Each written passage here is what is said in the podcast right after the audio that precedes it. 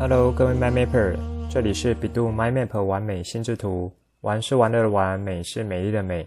很开心可以再次跟你分享我对心智图的想法和经验，希望这个 Podcast 能帮助大家更有效地使用心智图，让每一个喜欢心智图的 MyMapper 都能开心的玩乐心智图，画出你心中最美的心智图。这一集要接续上一集聊到的心智图基本规则——图像，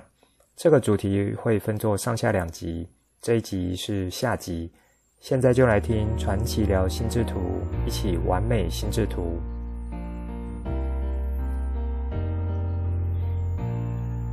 上一集有提到说，在图像这个主题上，我会从几个角度和你们聊。首先是图像的重要性，第二是心智图中的图像应该怎么画，第三是可以怎么准备和累积图像的能力。这集就来继续聊第二和第三这两个方向。图像是我们老祖先人类原始的沟通语言之一。其实，只要看看那些在洞壁上所留下的人类文化记录，在尚未发展出文字表达，或是说文字结构还没有那么的成型的时候呢，其实图像就是我们主要的沟通语言。因此，对于我们大脑来说，图像是很具有吸引力的。那是很深层和原始的记忆，大脑会很有兴趣图像的资讯。以及我们对于图像会表现出一种亲切的感觉。这里要再次和你们说这个角度，是因为这是我们大脑与生俱来的能力。如果你没有善加利用，会比较可惜。如果你懂得利用这项能力，那么就可以借助这项大脑天生的一种倾向，来帮助你进行有效的学习。那么在心智图法的图像要怎么来画呢？这里我先岔开来说一个研究，算是想象力、创造力方面的一个研究。大概在一九六九年，NASA 就是美国太空总署，那时候呢，他让一千六百名五岁儿童进行一项创意的测验，这在当时是用来遴选最具革新精神的工程师和科学家这样子一个角度的研究。因此，他们就设计出许多题目，或是说要让孩子做一些选择之类的测验，来看看具有高度创意的表现是怎么样子的。这项研究有趣的地方在于说，他们对同一批的孩童做长期的追踪测验。第一次测试是在五岁，五年之后，也就是十岁，同一批的孩童接受测验。在经过五年之后，也就是这批孩童已经十五岁的时候，再次接受测验。而在这个同时呢，也对年纪超过二十五岁的成人进行测试，想要来比较看这批已经测试过三次测验的小朋友和成人之间的差异。那再来就请你们各位 MyMapper 猜猜看，结果会是什么？或是说你有听过这样子的研究实验呢？也可以回想一下。在这些孩子第一次测试的时候，也就是五岁的时候，那时候所测出来的结果呢，是差不多有百分之九十八的儿童都有达到所谓非常具有创意这个等级，或说具有这样子的能力。那么经过五年，同一批孩子十岁的时候，你们认为会有多少比例的孩子仍然有达到非常具有创意这个等级呢？答案是百分之三十。有没有很吃惊呢？我当初看到这个实验也觉得很不可思议。再来哦，同一批孩子又过了五年，也就是十五岁，差不多是青少年时期吧，就再进行一次测验。你们再猜猜看会有多少比例？答案是十二 percent。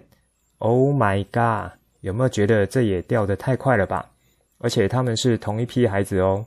怎么在幼儿、小学阶段，还有青少年时期，在创意方面的表现就差距了这么多呢？先别急着惊讶，更惊讶的还在后头。在这群孩子十五岁的时候，也同时有对成人，也就是二十五岁以上的人做一样的测验。再让你们猜猜看，会不会有些人已经开始不敢想象了？答案是两 percent。天哪，会不会觉得感觉一阵天旋地转，世界快要毁灭的感觉？因为我知道听这个节目的或许比较多会是成人、成年人，所以当你听到这样子的答案，是不是真的觉得好像世界快要毁灭的感觉？这里呢，要和你提到这个有趣的研究，是要和你们说一个蛮基本的概念，很多人类与生俱来的能力，尤其是在创造力还有图像这部分，比较偏感性脑处理的。这里说偏感性脑，不是绝对的意思，是指一些相关的功能。所以像是空间、色彩、图像、律动、感知这类被认为和感性脑在负责有关的能力，比例上是比较多的。而实际上呢，你如果是要完成一个好的创意或是很棒的图像产出，其实是要靠你的大脑所有功能，也就是全脑都能火力全开的运作所产生的智慧结晶。这个研究还想让你们知道的一点是，孩子在比较小的时候，他认为所看见的世界是什么样子，那他就是什么样子，以及经由他的脑袋所想象出来的东西，可以是没有边界的、没有拘束的。想象力之丰富，常常会让你觉得，哇，怎么有这么天真的想法？但是，也就是这份纯真，可以让小朋友在这一块。好像通常发挥的会比较好一点。我还记得我大女儿在一到两岁的时候，她非常喜欢画画，家里就有准备一面墙面，贴着海报纸，可以让她随意的做涂鸦。有一天，我就问她现在在画什么呢？她随意画了一笔，就指着这条线说：“这是一只鸭鸭。”然后她又再画一笔，说：“这条线是一只鱼。”旁人呢，在看起来会觉得哇，真的是好天真啊！但是现在你有听了我的节目，听我说了上面这个研究，再连接到这个场景，其实你就会相信，在孩子的世界中，图像这样子的东西，就是在他脑中所定义的，也就是他认为什么，那那个就是什么了。当然，以我们现在已经学习到这么多的知识还有规范来看。其实不太可能只有把一条线当做一只鸭或是一只鱼，因为呢，这会让这样子的定义呢，在自己脑中冲击过大，无法说服自己。所以其实也不用这么极端。我这里的主要目的是要告诉你，图像能力是每个人与生俱来的，只是你可能忘记了，或是很久没有使用了。图像能力还连接到想象力、创造力这些部分。因此，若你可以借由心智图的学习，让你的图像能力可以再次发挥出来，那么对你的帮助不会只有画心智图的时候的图像技巧而已，还可以连接到你的想象力和创造力，而这个呢，还可以间接或是直接的帮你做提升。这些能力也恰巧都是未来会越来越重视的一个个人竞争力之一。在我过去教学的经验中，其实也有发现蛮类似、蛮有趣的现象，就是和上面这个研究有一点类似。当我上到图像这个段落的时候，会鼓励学生说：“诶，你可以在这里画一个小插图，在那里补一个什么图像，就是你可以使用你脑中的画面来代替一下文字的内容。”那比较小的孩子呢，多半他就会马上不假思索地画出来。虽然只有简单几笔，可是有把特征表现出来，其实也就 OK。那比较大的孩子就会想比较久，不容易下笔。如果是成人呢，可能就会想更久，或是说会在那边考虑半天。那或是说要查一下 Google，看个照片，确认一下要画的东西长什么样子。那这其实是反映说他可能会担心画的不好，可能会画错，这样子的一个心理。我这里说的这个现象，呃，也不算是全部，它是一个比例上的，因为我也是有带到那种相对他是孩子，可是却什么想法都没有，然后一直要和老师确认他画的有没有对错。那也有那种已经是成人，但是却能够蛮快的透过简单几笔描绘，就把他心中要表示的图像画面特征都呈现出来了。以上我讲的这些，你可以再细细咀嚼一下，看看我说的这个角度是否很值得去做思考。如果你在学习心智图要处理图像这部分的时候，觉得自己画不好、画不出来，而你刚好也是大人的这个身份角色的话，很多时候或许是你被自己成长所累积的一些经验和想法，限制住了你应该要有的想象还有图像能力。有点像是被封印的感觉。那么在这里也是要鼓励你，图像真的是潜藏在我们心中很深的地方。那是最初最初你在当孩子的时候，也都是很擅长、很喜欢的一种能力。那么，透过心智图法的学习，会逐渐去释放你心中那个纯真的小朋友，让那个小朋友可以再次回到你的身边。好，以上呢，这些大概是想从比较观念上的角度和你聊。那主要是要让你知道说，每个人都有这种与生俱来的能力，也就是这样子的图像能力，其实可以当做你学习心智图很强而有力的后盾。只是你能否好好的去把它叫醒来，然后去使用它。再来就是比较从技巧上面来做说明，在心智图法规则中，所谓图像的角度，不仅是指整个心智图的树状结构，也就是有中心主题，从主题四散出去，然后接着主要枝干、次要枝干这样子的一种排列。那另外很重要是图像的呈现上面。就是以内容是图像的方式来做表现，也就是它取代了原本应该是文字这样子的一种内容。那么图像在心智图的表现有几个地方必须要掌握，因为不少人觉得图是很吸引人的，结果就到处画着小插图，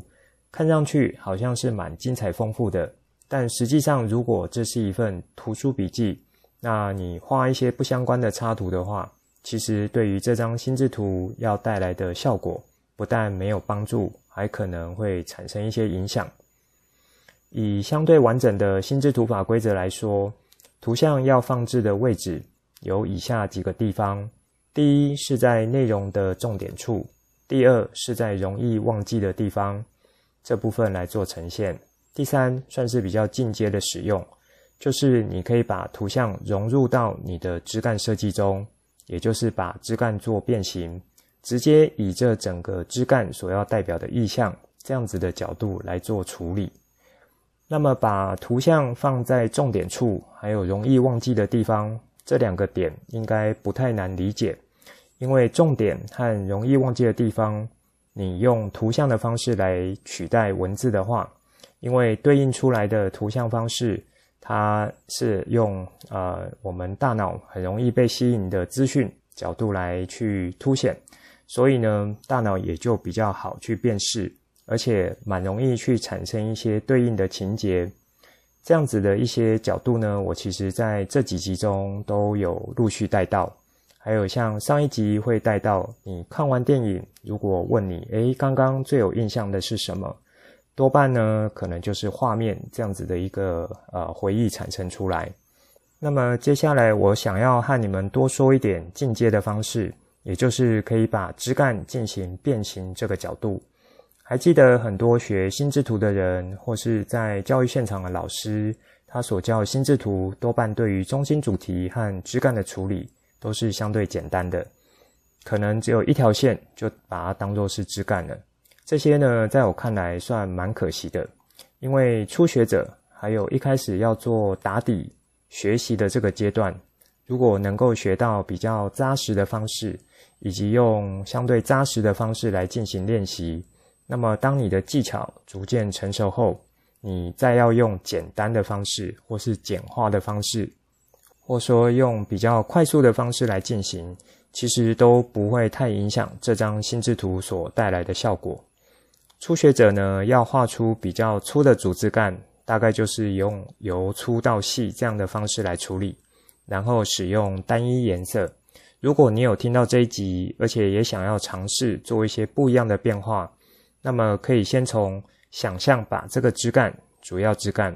整体要说的内容是什么，这样子的角度来先想一下，接着就可以尝试画出属于这个枝干对应的图像。然后把它成为一个变形枝干，这部分你可以参考我放在节目当中的连结，尤其是手绘的部分。我除了上一集所放的两则脸书 po 文可以对照外，这一集我加入了这一周我的脸书 po 文。我在主要枝干的处理上，就是有利用变形枝干的角度，将整个枝干的意象以图像方式来做呈现。那么以上就是在图像技巧的第二个重点。心智图中的图像应该怎么画？不是到处画或画一些和你这张心智图中心主题或内容不相关的图像，而是要在重点的地方或是容易忘记的地方去补上对应的插图，以及进阶的话，可以尝试将枝干做变形，也做图像化。那么再来和你们聊最后一个部分，也就是应该怎么准备图像技巧这方面。我知道不少人，尤其是大人，可能会觉得说，我就是不会画画，我画的超烂、超丑、不好看，所以就不想动笔画，内容用写字的就好了。那还记得我上一段所说的吗？图像能力是每个人与生俱来的。如果你现在觉得你画的不好，不外乎就是，其实你心里是在乎画的像不像、好不好这样子的一个角度。那要知道说，心智图一定程度是画给自己看的、自己使用的，包含像是帮助你做整理思绪、整理资料，或是说要做连接、产生新想法，这些应该都算蛮个人的。那么你画的如何，画的代表性是什么，应该就是你自己了然于心就可以了。再想一下，我有说到我大女儿小时候的事情。她画出一条线，就很有自信地回答说：“这是一只鸭，一条鱼，这样子的角度。”那在我现在回想起来，都觉得那时候他的想象力应该算是有到一个顶峰的状态。所以，如果你觉得你现在不太会画图的原因，是因为你觉得你画不好，那么首先你要先把这样子一个心魔想办法拿掉。拿掉之后，你才会开始去画图像。那么有开始画图像，就会越画越好，越画越趋近你想要的样子。以上呢是一样，想从先呃观念的方式稍微和你们说，因为很多的学习呢，就是当你的观念和心态对了，再来学方法和技法都不会太难。所谓不会太难，不是说技巧上不会碰到难题，而是你知道这只是练习过程中会遇到的阶段。持续使用对的方式，往对的方向练习，你的心中会有一种笃定的感觉，知道继续这样子练习下去，其实会变得越来越好。那么，如果说要能够比较快，或是比较容易帮助大人 MindMapper，或是觉得自己还画不好的 MindMapper，应该可以怎么样子可以逐步建立好的图像呈现呢？这里提供我的一些经验。首先，你可以用基本几何图形这个角度，先来做理解这世界上各种事物的练习。什么意思呢？就是你先进行观察，对周遭事物的观察，然后用几何图形的方式来做一些拆解。举个例子哦，例如你有看到一只鸟在树上，你觉得这只鸟有哪一些基本几何图形？这里先定义一下基本几何图形有哪些。啊，我这里给的定义很简单，只有三种：圆形、三角形、方形。世界上多数，或是说几乎所有你能看到的形象，大概都可以用这三个基本几何图形去构成。所以刚刚问你们的鸟会有哪几个几何图形构成？如果你观察到鸟嘴、爪子，或是翅膀末端、尾巴末端。如果都能用三角形来处理，也就差不多了。那接着呢，身体、头部、眼睛这些部位，应该就可以用方形加圆形。而这个圆形不会是一整个圆，可能只有三分之一圆或四分之一圆，取它的弧形曲线的一段，然后去结合方形，大概也就能呈现出身体、头部、眼睛这样子的一个样态了。那你手边正好有纸笔的话，也可以来一起做个练习，看看你用圆形、三角形、方形这几个形状，想办法拼出一只鸟。那当你可以用这样子的方式，以基本几何图形拼出一个物体的话，而且多加练习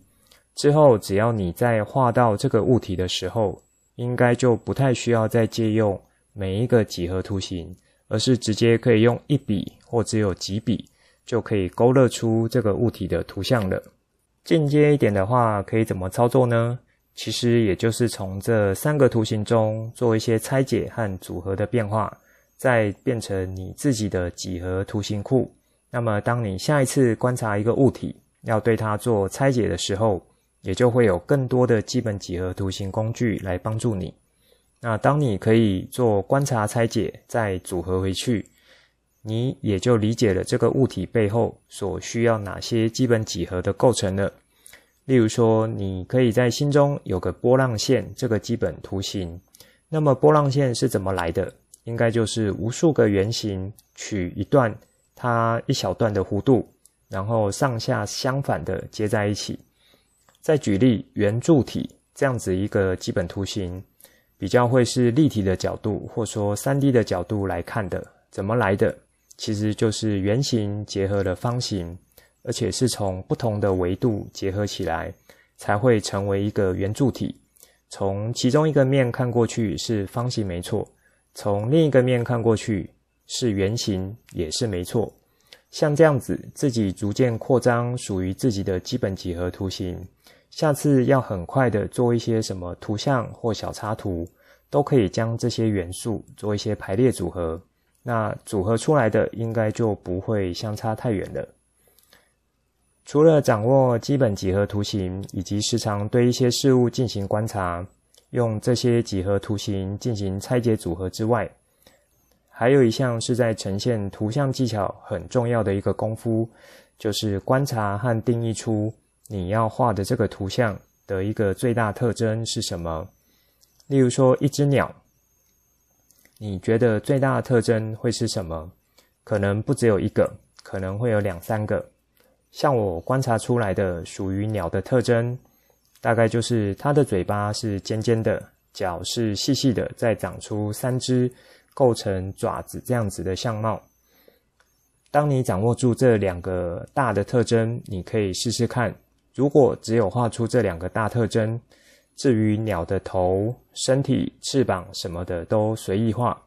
比如说头用方形，身体用螺旋，也就是像弹簧一样的构造。然后你把这样子画出的一个鸟的图样拿给小朋友或其他人看，是否可以看得出来你画的是什么？那你手边有纸的话，也可以跟着快速画几笔看看，感觉一下。是不是会突然觉得，诶，好像画画也不会到太难，而且要画得到位，自己看得懂，或别人也看得懂，好像也有一些蛮好用的技巧。那么这个技巧，也就是可以快速展现出图像特征的技巧。这里呢，我再举一个例子，猴子，猴子应该要怎么呈现呢？有什么不可或缺的特征？可能是很长的尾巴。或是说大大的眼睛，或是说红红的屁股，或是说手上有拿着一根香蕉，又或者是你可以在画完猴子之后加一点状声词，在你画的这只猴子嘴巴上面写一下“吱吱叫”这样子的一个形容，这样子来试试看，是不是也蛮容易就可以辨识出这个图像就是一只猴子？那如果比较难一点的，可能是人物。比如说人物手上有拿着什么东西这样子之类的，这时候其实你不一定要把所有想要的全部元素都放进来，除非你的插画功力是不错。像我呢，我的功力就普通而已，那我就会掌握像上述所说的呃特征啊，还有几何图形这样子的一些技巧，长期练习下来，一些常用的图像也就蛮容易去信手拈来了。这里还有一个是心智图法中，呃，在图像技巧算是比较高阶技巧的部分，就是文字图像的转换。这两者其实是一个一体两面的东西，只是当资料和内容，呃，有不同形式去呈现而已。那在心智图枝干上的内容要做出呈现的时候，我想不少人会是在文字对应的图像怎么转，这边会有一些卡关。因为这牵扯到另一个比较不一样的练习方向，所以我这边就带到一些就好。文字呢，在我们已经有学过心智图中使用的就是关键字这个角度，那也就是所谓的重点，以名词、动词为主这样子的关键字。图像呢，也就是整张心智图的线索一样，而关键字要使用名词和动词的主要目的。它也就是在这里一个角度，如果你忘记了，可以再回去听听看啊，关键字这几集。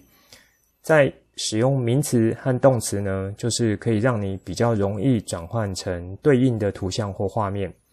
因为名词和动词背后代表的是相对具体的画面。就说的猴子、鸟这些呢，都算是名词，其实也都蛮好在你脑中勾起对应的画面，而且你脑中的猴子和我脑中的猴子不会相差太多。这里所说不会差太多，指的是不会有人去把它想成猫咪，或是有人把它想成乌龟。猴子就是猴子，即使你没看过不同种类的猴子，可是当你看到它的时候，还是知道那是一只猴子。这也就是对应到我说，你可否观察出这个物体的特征，然后把特征抓出来，那么你在处理图像的时候，也就能省去许多功夫，以及不会觉得有那么难。那么现在，如果我说懒懒的这样子一个属于形容词的关键字的时候，每个人脑中想的东西可能就会差异颇大。例如，你脑中想的可能是蛋黄哥不想上班，那我脑中想的可能是我小孩每天都在赖床。当然，你说这样子是有呈现出懒的样子，没有错。因此，如果你可以抓出这样子共通点，懒懒的它的一个图像是什么样子？这样子的元素，然后透过图像的方式呈现出来，我认为也可以。只是如果这份心智图是要作为简报使用，给别人看，或是说不是只有你自己理解就好，那么你如果是使用形容词或是副词这种相对没那么具体画面的转换的时候，就会比较辛苦一点，也可能会让你想得比较久。而名词、动词这一种。有对应的画面，它都是比较具体的，多数人也就有比较一致的经验。所以，当你用这样子的呃名词、动词、文字呢去做图像转换的时候，多半转出来的东西啊、呃，不止你自己看得懂，那别人也都蛮好去做理解的。以上就是这一集想分享给大家的内容，最后帮大家整理一下这一集的重点。图像这个主题，我利用了上下两集的篇幅来介绍，主要有带到三个点：第一，图像的重要性；第二，心智图中的图像应该怎么画；第三，可以怎么来准备和累积图像的能力。在这一集中，我介绍了第二和第三个重点。在第二个重点，心智图中图像应该怎么画？那我先用一个 NASA 实验，还有我自己小孩的经验，来让你了解。想象力、创造力，还有图像能力，这些比较偏感性脑功能的部分，是我们人类与生俱来的能力，只是在成长过程中被许多相对制式、需要标准答案这样子的一个学习过程所掩盖住。那么，借由心智图的图像技巧使用，可以逐步慢慢的释放你心中那个纯真的小朋友。在心智图中，除了中心主题和主枝干。结构本身就是一种图像之外，那我们通常会把图像放在内容属于重点的地方，或是容易忘记的地方，而不是去画一些和内容或是和这张心智图无关的图像。这样子一定程度可能会形成了干扰，以及如果要做进阶一点的应用，就可以尝试在主枝干上面做变形枝干的练习。那你就可以从把这整个枝干的意象转换成对应的图像，这样的角度来做一些练习。这部分呢，就可以参考我这一集有提供的脸书贴文啊、其中的一个心智图范例。那再来第三点是应该怎么准备画图像？这里也先帮你克服一下心魔，让你知道你本来就是很会画画的人，只是暂时忘记了，暂时被封印了。那么，我们可以借由多观察事物的角度来做一个练习，然后还有像是掌握住基本几何图形、圆形、三角形、方形这三个图形，来对照你所观察的事物去做拆解，而且而且把它组合回去。当有更多这样子的练习之后，你就会很习惯把你看到的事物做一些拆解，然后组合回去。之后呢，要画这个图像的时候，就会蛮容易上手的。以及还有一个很重要的，就是你可以搭配特征这个角度，帮助你更有效的建立画图像的信心。那也因为你不是要去参加画画比赛，重点是在心智图的内容呈现上面可以很到位，也就是利用图像对于大脑吸引这个角度来帮助你，让这张心智图的效果可以发挥得更好。最后就是带到了文字图像转换的练习，这和关键字的章节也有关系。如果你对关键字内容已经不太记得了，可以回头去听 EP 九还有 EP 十。这一集的内容就先说到这里，之后再跟大家聊更多我对心智图的认识所产生的经验和想法来跟你分享，带你一起重新认识心智图。希望你会喜欢今天的节目。本节目是由 bEDU MindMap 完美心智图制播，我是传奇，也可以叫我 Coach。欢迎你听了之后有什么新的想法与角度，可以跟我互动，例如画出心智图，或是留言来跟我分享。节目当中附上官网、脸书还有赖社群资料，以及这一集我想和你分享的心智图作品，欢迎随时透过这些地方来和我做互动。如果你也喜欢这个频道，记得帮我订阅、加给爱心，还有分享给你身边的亲朋好友，邀请他们一起来分享心智图的美好。我们下次见，拜拜。